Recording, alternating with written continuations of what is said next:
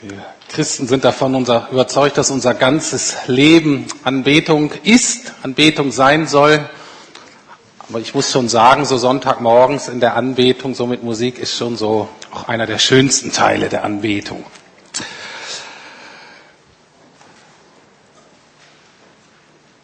Ähm, ich gucke gerade noch, wo ein paar Plätze sind.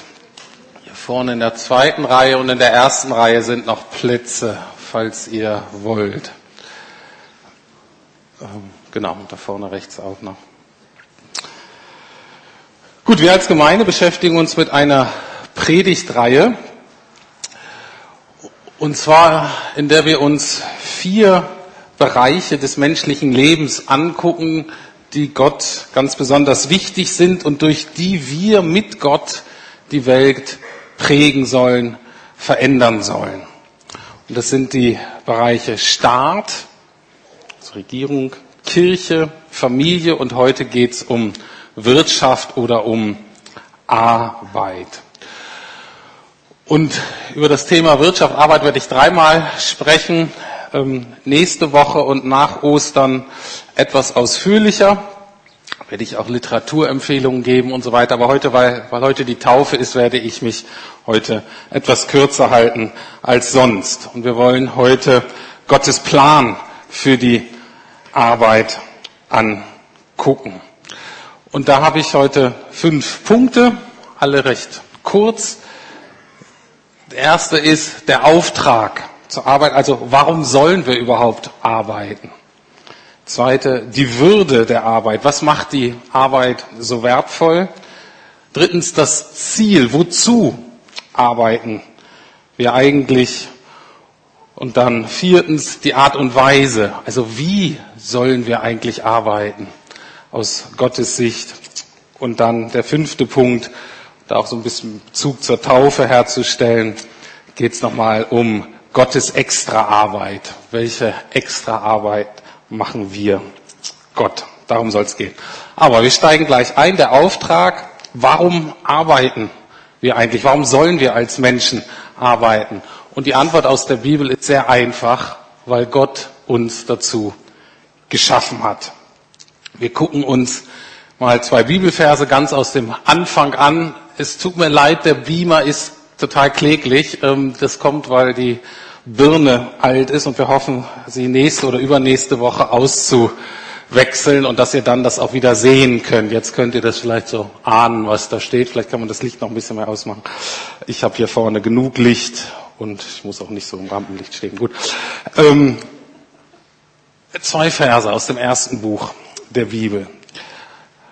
Das ist der sogenannte Schöpfungsauftrag. Und Gott segnete sie, das heißt die Menschen, und gab ihnen den Auftrag, seid fruchtbar und vermehrt euch, bevölkert die Erde und nehmt sie in Besitz, herrscht über die Fische im Meer, die Vögel in der Luft und über alle Tiere auf der Erde. Und dann etwas weiter steht, Gott der Herr setzte den Menschen in den Garten von Eden. Er gab ihm die Aufgabe, den Garten zu bearbeiten und zu schützen oder man kann auch sagen zu bewahren. Also die erste Aussage, die vielleicht für manche gar nicht so ganz nett ist, ist, wir sind geschaffen, um zu arbeiten. Auch im Paradies, ne, auch im Urzustand, war der Mensch dazu geschaffen, um zu arbeiten. Also auch das Paris war, äh, Paradies war kein Schlaraffenland. Äh, Paris auch nicht schlecht, ja. Äh, auch Paris ist kein Schlaraffenland, aber auch das Paradies war kein Schlaraffenland. Auch da lagen die nicht einfach rum und die Trauben und so, das kam denen alles so zugeflogen, ähm, sondern auch da mussten sie arbeiten. Ich nehme auch an, Adam und Eva, die müssen sich auch irgendwie da Schutz, wo sie gewohnt haben und da, wo sie gekocht haben, sah vielleicht ein bisschen anders aus als da, wo sie sich geliebt haben und so weiter. Das konnten die alles dann gestalten. Das heißt, sie mussten arbeiten. Daraus folgt auch, dass Arbeit aus biblischer Sicht kein notwendiges Übel ist, um zu überleben oder um Geld zu verdienen, sondern Arbeit ist ein zentraler, gesunder Aspekt unseres Menschseins. Es ist immer dann gesund, wenn wir sechs Tage arbeiten und einen Tag ruhen. Verschiedene Kulturen haben immer versucht, das umzuändern. Das klappt aber nicht. Produktivität und Gesundheit leidet. Das beste Motto ist sechs Tage arbeiten, einen Tag zu ruhen. Das erstmal ganz grundlegend. Dann zum zweiten Punkt, die Würde der Arbeit. Was macht die Arbeit aus? Und da unterscheidet sich das Christentum zum Beispiel sehr stark von anderen Religionen. Das werde ich in den nächsten Predigen noch weiter oder auch anderen Philosophien äh, werde ich in den nächsten Predigen weiter ausarbeiten. Ich kann das heute nur andeuten. Auch da ganz am Anfang zwei ganz entscheidende Bibelverse, die letztlich auch unsere westliche Kultur zutiefst geprägt haben. Im ersten Buch, 1. Mose 1, Vers 31, da steht, da betrachtete Gott alles, was er geschaffen hatte, und es war sehr gut. Was Theologen daraus immer abgeleitet haben, ist, dass Gott selbst arbeitet. Und, das werde ich noch zeigen, Gott arbeitet immer am meisten. Das ist total revolutionär, weil in anderen, allen anderen Religionen oder auch in den meisten Kulturen ist, je höher du bist, das Ziel ist, desto weniger arbeitest du. Im Christentum ist genau andersrum. Gott arbeitet. Und er sagte, siehe, das war sehr gut. Jetzt kommen wir ins Spiel. Ein paar Verse davor steht, da sprach Gott, wir wollen Menschen schaffen nach unserem Bild, die uns ähnlich sind. Und auch das ist total revolutionär, weil daraus folgt, Arbeit hat Würde, weil es etwas ist, was Gott selber tut. Und wir als Menschen sind aufgerufen, das Gleiche zu tun wie er als seine Stellvertreter.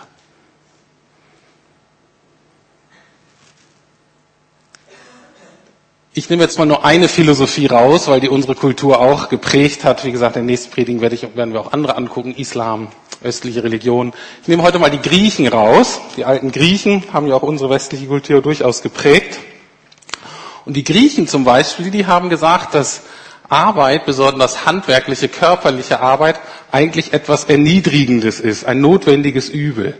Die Götter haben nicht gearbeitet, sondern für solche, genau für solche Arbeiten sind eben die Menschen äh, gemacht worden, damit die sozusagen die Drecksarbeit tun. Körperliche Arbeit, das war was für Sklaven, das war was für Handarbeiter, Handwerker und die war per Definition minderwertig. Wenn man irgendwie konnte, versuchte man höherwertige Arbeit zu machen und das war geistige Arbeit, das war die Beschäftigung mit Philosophie, mit Kunst, vielleicht noch mit Politik. Das war die wirklich wertvolle Arbeit. Kurz jetzt nur zusammengefasst. Laut Bibel, laut biblischer Überzeugung sind alle Menschen nach dem Bilde Gottes geschaffen worden. Nicht nur einige, wie es so in anderen Kulturen ist. Und alle ehrliche Arbeit hat die gleiche Würde. Keine Unterscheidung. Aber ich möchte kurz zeigen, wie auch wir in unserer Kultur, auch in Berlin heute noch, wir von diesem griechischen Denken letztlich geprägt wurden. Einmal als Kultur und einmal auch wir als Kirche. Erstens, viele, auch heute, sehen Arbeit eigentlich als ein notwendiges Übel an, damit wir Geld verdienen können, um unser Leben so angenehm wie möglich zu gestalten. Das führt dazu, dass Tätigkeiten oft in sich keinen Wert haben, sondern nur dadurch Wert bekommen, wie viel Geld man damit verdienen kann. Das führt zum Beispiel bei dem Thema Kinder und Kindererziehung zu der sehr sonderbaren Hierarchie, dass wer sich um Kinder kümmert, am wertvollsten angesehen wird, zum Beispiel ein promovierte oder diplomierte Pädagogen, die vielleicht große Einrichtungen leiten, Kitas und so weiter. Ne? Die haben die meiste Ausbildung, viel geistige Arbeit, verdienen das meiste Geld. Darunter kommen die Erzieher, ein bisschen weniger Ausbildung, weniger Geld. Und ganz unten sind die Mütter weil die verdienen damit ja nichts. Und so ist gekommen, dass zum Beispiel der Job der Mutter dadurch sehr wenig Anerkennung bekommt. Und viele sich minderwertig fühlen, wenn sie erstmal nur Mutter sind, weil man damit kein Geld verdienen kann. Aus biblischer Sicht müsste man allerdings das umdrehen, und zwar folgendermaßen. Die Arbeit ist nicht erst dann etwas wert, wenn dafür etwas gezahlt wird, sondern Arbeit soll gerecht bezahlt werden, weil sie schon an sich einen Wert hat, also wertvoll ist. Und wenn ich vorhin gesagt habe, dass wir sechs Tage arbeiten sollen, heißt das nicht, dass wir sechs Tage für Geld arbeiten sollen. Es gibt ganz viele Tätigkeiten, die ganz wertvolle Arbeit sind, die aber in unserer Kultur aus unterschiedlichen Gründen man damit kein Geld verdient. Es ist dennoch wertvolle, sinnvolle Arbeit. Dann, das zweite Problem mit dieser Unterscheidung, die wir aus den, von den Griechen übernommen haben, ist, dass auch die Kirche ganz lange Zeit eine Unterscheidung zwischen Arbeit gemacht hat, und zwar zwischen geistlicher und weltlicher Arbeit. Und die geistliche Arbeit war das, was wirklich wichtig war, was Gott wirklich gefallen hat. Und die weltliche Arbeit, das war so, naja, auch da notwendiges Übel. Und bis heute, und ich glaube auch in dieser Gemeinde, ist wahrscheinlich immer noch die Überzeugung, dass der Beruf des Pastors oder vielleicht des Missionars oder vielleicht auch noch von einem Sozialarbeiter, der eine gute NGO oder so weiter leitet, geistlicher oder heiliger ist als andere Berufe. Ich kenne euch fünf jetzt nicht, ich weiß nicht genau, was ihr für Jobs ähm, so anstrebt, aber ich habe mal mit Jeff gesprochen und Jeff hofft ja vielleicht mit Fußball irgendwo mal sein Geld zu verdienen. Deswegen werde ich jetzt ähm, Beispiele aus der Fußballwelt nehmen, weil da kenne ich mich selber recht gut aus. Ich habe 20 Jahre intensiv Fußball gespielt, zwei Jahre in der Jugend auch bei Werder Bremen und von daher kenne ich mich in dem Metier so aus. Und deswegen pick ich mal einfach den Beruf, um eine Ableitung zu machen in dem Bereich Fußball. Die meisten von euch denken bestimmt, dass Gott mehr Freude an einem guten Pastor oder Missionar hat, als an einem guten Fußballprofi. Und ich würde sagen, das stimmt nicht ist völlig gleichwertig, wenn sie es gut, wenn sie es in Gottes Sinne machen. Martin Luther, Reformator, der eigentlich unfreiwillig vor 500 Jahren, ich sage jetzt mal salopp, die evangelische Kirche gegründet hat. Das wollte er gar nicht. Er wollte eigentlich nur die damals bestehende sogenannte katholische Kirche reformieren. Das ist aber so ein bisschen außer Kontrolle geraten. Dann haben wir eben zwei äh, Kirchen. Aber der hat mehrere äh, Sachen gemacht, die unsere Kultur total geprägt haben. Und eine Sache war, dass er den Begriff für Berufung, der vorher in der Kirche nur für geistliche Berufe, also für die Pastoren, für die Priester, für die Bischöfe, Päpste und so weiter benutzt wurde, diesen Begriff hat er nun auf alle Berufe angewendet, auf die Bauern, auf die Bäckern, auf die Eltern und so weiter.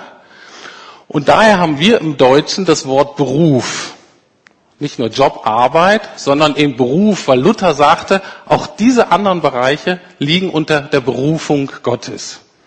Und das hat einen absoluten Wandel in unserer Kultur hervorgehoben. Äh, hervorgehoben. Ähm, das, die Auswirkungen werde ich die nächsten Male erklären. Nur aber, das hat diesen normalen Jobs die totale Würde gegeben. Sie waren auch in sich heilig, wenn man sie so ausgeführt hat, wie Gott es wollte. Um diesen Punkt nochmal zu belegen, können wir uns ja vorstellen, nehmen wir mal an, es gibt einen Gott und der will irgendwann als Mensch auf die Erde kommen. Wie würde der kommen? Bei dem Griechen wäre er vielleicht ein Philosoph gewesen oder ein philosophierender König. Bei den Römern wäre er wahrscheinlich ein weiser Staatsmann gewesen. Im Osten wäre er wahrscheinlich ein Pascha gewesen, der sich bedienen lässt.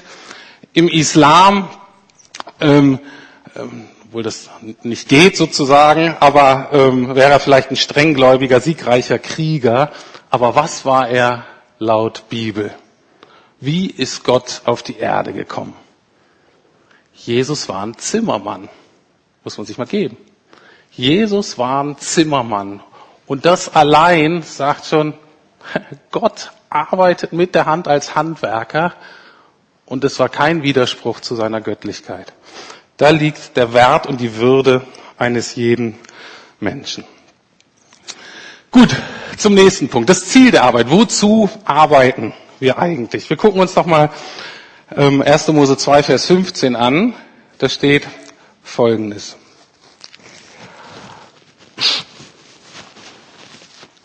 Gott der Herr setzte den Menschen in den Garten von Eden er gab ihm die Aufgabe, den Garten zu bearbeiten und zu schützen, zu bewahren. Das heißt, was ist unser Auftrag? Wozu arbeiten wir? Wir sollen den Garten, also die Welt oder unsere Gesellschaft, für und mit Gott gestalten. Theologen nennen diesen Vers den Schöpfungsauftrag oder aber auch das Kulturmandat der Menschheit.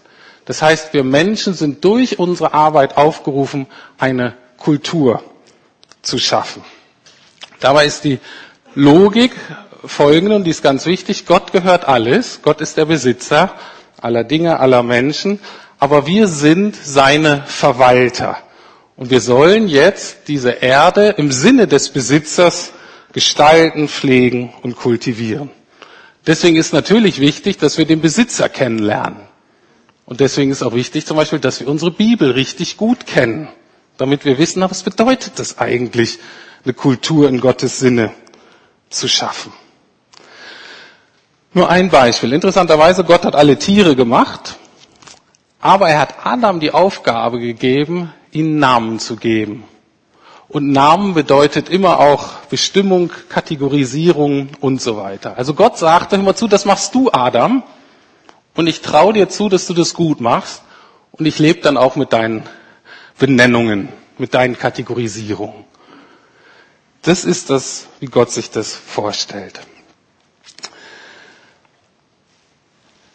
Kurz andeuten möchte ich nur Folgendes. Wie schaffen wir eine Kultur in Gottes Sinne, oder wie wird aus einem Beruf auch eine Berufung?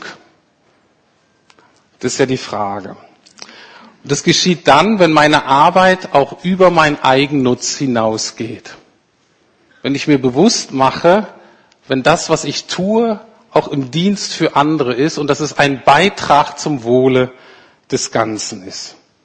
Martin Luther hat wieder gesagt, wenn wir arbeiten, dann sind wir die Finger Gottes, dann sind wir die Hand Gottes in dieser Welt, die hoffentlich segnen und ordnen und fördernd eingreift. Also wir handeln dann wie Gott, wenn unsere Arbeit das Leben der Menschen insgesamt verbessert und nicht nur unseren Kontostand oder unseren Ansehen. Vierter Punkt, die Art und Weise. Wie sollen wir denn jetzt arbeiten? Und im Schöpfungsbericht, wenn wir uns den angucken, werden drei Aspekte wichtig, die nötig sind, damit Arbeit letztlich in Gottes Sinne geschieht und dass sie sinnvoll erlebt werden. Wir arbeiten dann als Ebenbilder Gottes, wenn wir kreativ, zielgerichtet und qualitativ hochwertig arbeiten. Das möchte ich jetzt mal kurz durchgehen. An der Schöpfung wird deutlich Gottes Kreativität und sein Sinn für Schönheit. Was er sich da ausdenkt, ist einfach grandios.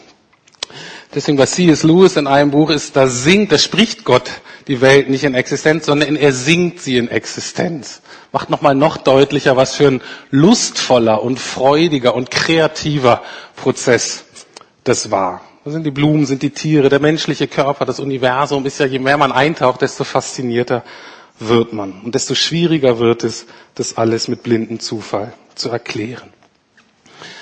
Zweitens, Gott arbeitet zielgerichtet. Er wollte Tag und Nacht und dann geschah das. Er wollte Erde und Wasser und dann geschah das. Und er wollte die unterschiedlichen Dinge, Pflanzen und so weiter. Und das geschah. Es hatte ein Ziel. Hatte nicht nur geguckt, mal, mal schauen, was sich da so entwickelt. Sondern es hatte ein Ziel. Und der dritte Punkt, es war, Qualität ist Gott wichtig. Er guckte und sah, es war sehr gut.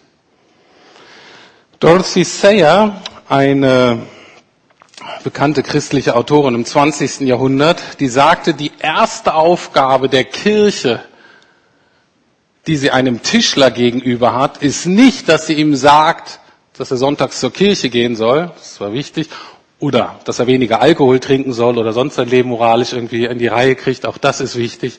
Aber sie sagte, die erste Aufgabe der Kirche einem Tischler gegenüber ist, dass sie ihm sagen muss, dass er gute Tische machen soll. Qualität ist Gott wichtig.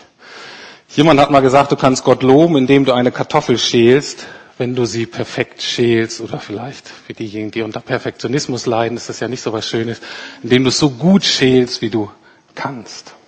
Okay? Wie würde das jetzt im Fußball aussehen? Wir nehmen mal die drei Aspekte. Wie kann man die als Fußballer umsetzen? Ein schöner Spielzug der mit einem schönen Tor abgeschlossen wird, enthält alle diese Komponenten. Andere Aspekte wahrscheinlich auch. Also eine gute Abwehrformation und ein zu Null Spiel kann die auch enthalten, aber ich war eher Stürmer. Von daher ähm, fand ich schöner, wenn der Ball vorne reinging, als wenn hinten nichts passierte. Also, Kreativität und Schönheit. Hinter so einem Zielspielzug steckt sehr viel Taktik und hinter der Taktik steckt sehr viel Analyse, Analyse und Nachdenken. Das heißt sehr viel Kreativität. Und wenn dann alles richtig zusammenspielt, dann setzt sich so ein Spielzug wie ein schönes Gemälde zusammen. Das erkennen zwar nicht alle. Und ich war wahrscheinlich der Einzige, der am Anfang der Ehe wir gemeinsam Fußball gucken wollten und meine Frau mal mit mir reden wollte und ich aber so gebannt war von dem, was da geschah und sie das einfach nicht nachvollziehen konnte, weil das war einfach nur dumme Männer, die hinter so einem dummen Ball hinterhergelaufen sind. Für mich war das ein Kunstwerk, was sich manchmal irgendwie herauskristallisiert. Zweitens, ist zielgerichtet. Natürlich soll der Ball ins Netz. Natürlich sollen, soll die Mannschaft gewinnen und ist auch in Ordnung. Und da steckt Qualität drin.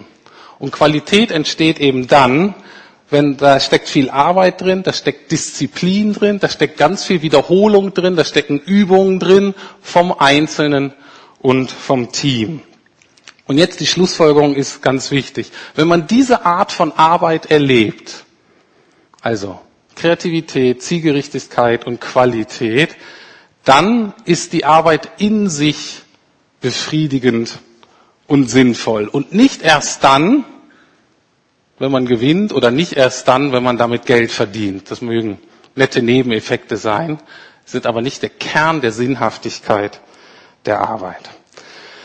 Ein Film, viele kennen ihn vielleicht, wenn ihr noch nicht kennt, bisschen älter. Ich merke jetzt mit meinen Kindern, wenn ich Filme aus den 90er Jahren sehen wollen, die gucken, Papa, das ist alles so, ist einfach natürlich filmtechnisch alles ein bisschen langsamer und komisch geschnitten und so. Aber es ist ein guter Film äh, heißt Stunde des Siegers für alle, die irgendwie Sport interessiert sind, absoluter Muss. Und da kommt so die biblische Überzeugung von Sport total gut raus. Und äh, es geht um Eric Little, ist ein schottischer Rugby-Nationalspieler und der hat 1924 die Olympischen Spiele gewonnen im 400-Meter-Lauf. Und ähm, der ist immer im Streit mit seiner Schwester, weil der ist eine Missionarsfamilie und er soll auch Missionar werden und er muss dann immer zu Bibelarbeiten und so weiter kommen und zu Gottesdiensten, das will er auch, aber er kommt dann manchmal zu spät oder abgehetzt, weil er immer von irgendeinem Training kommt. Und die Schwester äh, beschwert sich dann immer und er sagt dann etwas, was total genial ist. Und er sagt, ich weiß, liebe Schwester, Gott hat mich dazu berufen, eines Tages nach China zu gehen als Missionar. Das werde ich auch tun. Und dann sagt er aber, aber Gott hat mich auch schnell gemacht und wenn ich laufe, dann spüre ich Gottes Freude daran. Und ich glaube in der Tat, dass es so ist, dass, ich sage mal, dass Gott sich über einen guten Spielzug im Fußball wirklich freut. Wenn die drei Aspekte da drin sind, weil die sagen, so habe ich mir euer Menschsein gedacht im Aspekt Arbeit. Und das können wir natürlich auch auf wirtschaftliche Prozesse, können wir auf die Musik ganz wunderbar ähm, übertragen. Ich habe hier ein schönes Zitat von einem Jazzmusiker. Ähm, kommt das nächste Mal, habe ich jetzt keine Zeit dazu. Also, ihr müsst dann wiederkommen, alle Musikinteressierten, ihr könnt dann, ihr könnt dann wiederkommen. Also, so hat sich das Gott gedacht und dann freut sich Gott. Und so läuft es, oder so sieht es aus, wenn es gut läuft mit uns Menschen und der Arbeit und wenn wir unseren Schöpfungsauftrag erfüllen.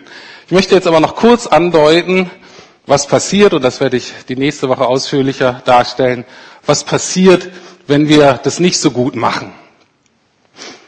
Und zwar ist das der letzte Punkt. Gott sagt einmal im Alten Testament, ihr habt mir Arbeit gemacht mit euren Sünden. Ich will jetzt nochmal auf einen bestimmten Aspekt von Arbeit eingehen.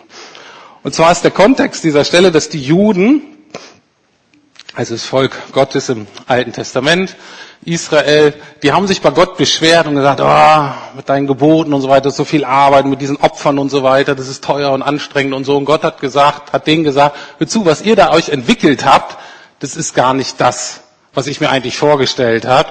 Und es ist nicht so, dass ich euch Arbeit machen wollte, sondern es ist genau umgekehrt. Ihr macht mir eigentlich Arbeit. Und dann sagt er eben Folgendes. Er sagt, du hast mir Arbeit gemacht mit deinen Sünden und hast mir Mühe gemacht mit deinen Missetaten. Was heißt das? Jetzt im Kontext dieser Predigt heißt das, wir sollten den Garten bebauen, wir sollten so leben, dass es anderen nützt. Als Fußball vielleicht, dass das Team insgesamt vorankommt.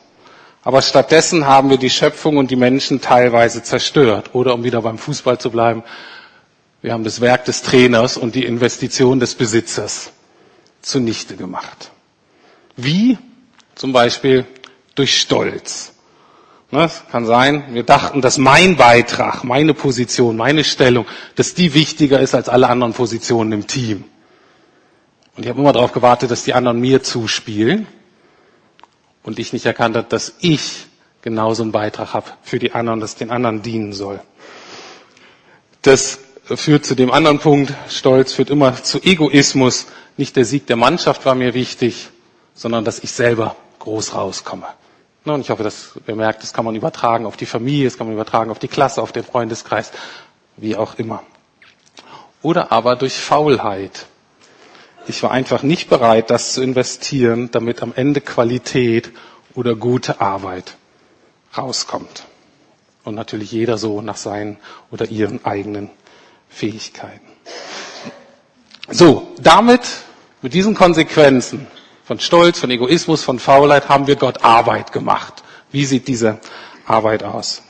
Im Neuen Testament bei Petrus, Petrus war ein Freund ähm, von Jesus, hat ihn dann verraten, ist aber doch wieder alles irgendwie gut gegangen und äh, Jesus gestorben, auferstanden und dieser Petrus, der alte Freund von Jesus, der schreibt mal Folgendes über Jesus in einem seiner Briefe.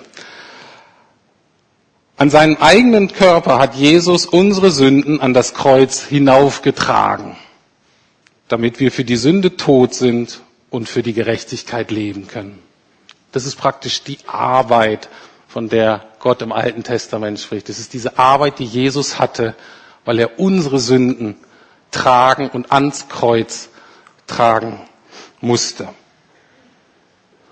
Damit nicht wir sterben, sondern er und damit wir leben können. Das war praktisch die Arbeit, die er gemacht hat. Und genau das wollt ihr auch heute in eurer Taufe ausdrücken. Darum geht es eigentlich. Das alte Leben ist vergangen. Ihr habt Vergebung für eure Sünden empfangen, weil ihr wisst, dass Jesus eure Verfehlung auf sich genommen hat. Und jetzt wollt ihr für Gott leben, für Jesus leben, mit Gott leben und nicht in eigener Kraft, sondern so wie Jesus durch Gottes Kraft, durch die Kraft des Geistes in euch. Ich lese die Stelle nochmal ganz von Petrus und dann komme ich zum Ende. Das steht 1. Petrus 2, also im ersten Brief von Petrus im zweiten Kapitel, Verse 21 bis 25. Christus, der für euch litt, ist euer Vorbild, dem ihr nacheifert. Er hat nie gesündigt und nie jemanden mit seinen Worten getäuscht. Er hat sich nicht gewehrt, wenn er beschimpft wurde. Als er litt, drohte er nicht mit Vergeltung. Er überließ seine Sache Gott, der gerecht richtet. An seinem eigenen Körper hat er unsere Sünden an das Kreuz hinaufgetragen, damit wir für die Sünde tot sind und für die Gerechtigkeit leben können. Durch seine Wunden seid ihr geheilt worden. Früher seid ihr umhergehört wie die verlorenen Schafe. Aber nun seid ihr zu eurem Hirten zurückgekehrt, dem Beschützer eurer Seelen. Ich denke, das ist ein sehr schöner Tauftext. Das drückt sehr schön aus, worum es in der Taufe geht. Und wir sind gleich sehr gespannt, das von euch persönlich zu hören, wie das so bei euch aussieht. Ich bete noch kurz und dann erkläre ich die Taufe und dann bitte ich Klaus nach vorn. Lieber Herr Jesus, ich danke dir.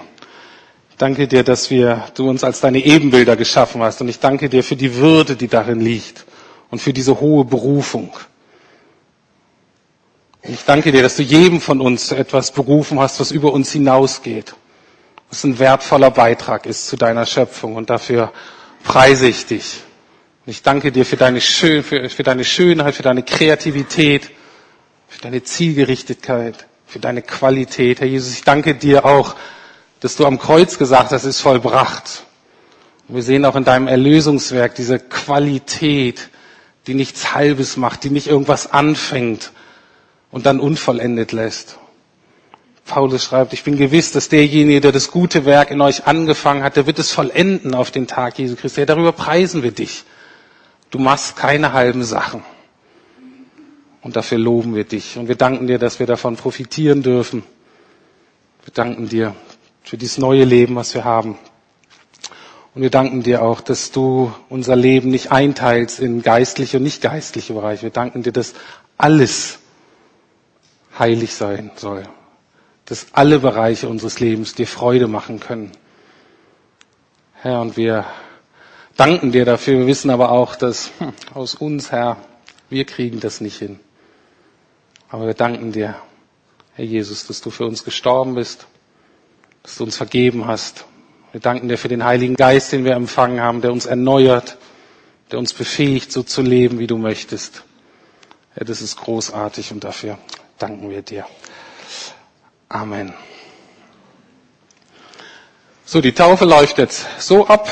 Ähm, die kommen dann einzeln nach vorne, sagen kurz persönlich, warum sie sich taufen lassen oder was ihnen Jesus bedeutet oder was sie mit Gott erlebt haben. Dann müssen sie alle Ja antworten auf ein Taufbekenntnis. Das ist so ein bisschen wie bei einer Hochzeit. Ähm, dann kriegen sie einen Bibelvers zugesprochen und dann geht's ab ins Wasser. Klaus, ich übergebe an dich.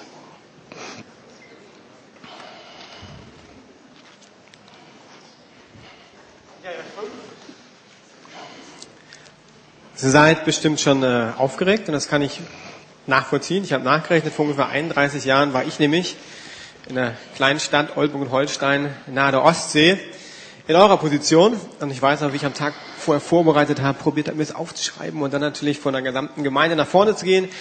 Das war aufgeregt. Von daher ist ganz entspannt. Wir sind alle da und äh, für euch da. Wir gucken alle zu. Marielle, Nee, Henny, Henny fängt an, Entschuldigung. Henny, komm nach vorne.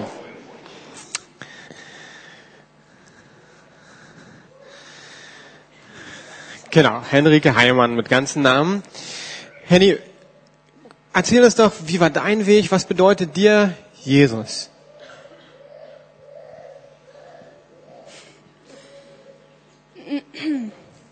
Ja, also ähm, Jesus ist halt mein Retter und er ist auch sowas wie mein bester Freund, weil ich irgendwie immer zu ihm kommen kann. Und er ist irgendwie immer da, egal ob ich in der Schule bin, zu Hause bin, ob ich in der U-Bahn sitze oder so. Er ist einfach immer da und ich kann meine ganzen, meine ganze Last, meine ganzen Probleme einfach ihm abgeben und es ist einfach so cool. Und ja, und er versorgt uns, er versorgt äh, besonders meine Familie und das, da bin ich so dankbar und ich ähm, bin auch dankbar, dass ich in meiner Familie aufgewachsen bin. Ähm, ich bin in einer christlichen Familie aufgewachsen und ja, es war irgendwie immer so, ich habe an Gott geglaubt und so, aber ich habe erst ab TGK so richtig angefangen, mir Gedanken dazu, darüber zu machen, äh, mehr die Bibel zu lesen, mehr irgendwie mehr zu mehr nachzufragen und mehr hinter Fragen. Und ähm, ja, mehr hin. Was? Ja. ja okay. Und, ähm, und ich bin noch im Prozess zu lernen und, ähm, und ich möchte auch mehr lernen. Ich möchte eine bessere Beziehung ähm, zu dem Heiligen Geist, zu Jesus und Gott aufbauen. Und ich mich fasziniert es bei meinen Eltern, bei meinen Geschwistern, was die viel einfach so wie deren Leben mit Gott ist und das möchte ich auch haben und ja, deshalb möchte ich mich taufen lassen, weil ich einfach meinen Weg mit Jesus und Gott gehen möchte. Ja. Wunderbar.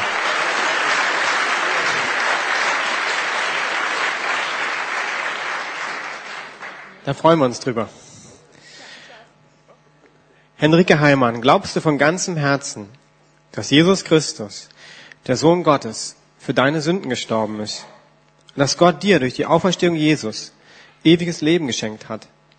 Willst du aufrichtig, dass Jesus Christus in allen Dingen dein Herr sei und dich mit deinen Gaben in den Leib Christi eingliedern lassen? Willst du das mit der Taufe vor dem dreieinen Gott und der Gemeinde bekennen? Dann sage ja. ja. Cool. Dann haben wir noch einen Bibelvers für dich? Warte, den gibt's noch.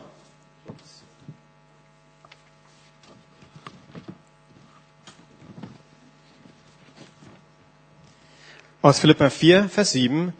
Der Friede Gottes, der höher, der höher ist als alle Vernunft, bewahre dein Herz und dein Sinne in Christus Jesus. Jetzt darfst du dich taufen lassen und ich möchte euch damit gleich Sören Haag vorstellen. Viele kennen ihn, das ist mit einer Riptide-Leitung, ähm, studiert jetzt, wird Jugendpastor und der wird heute die Taufe übernehmen.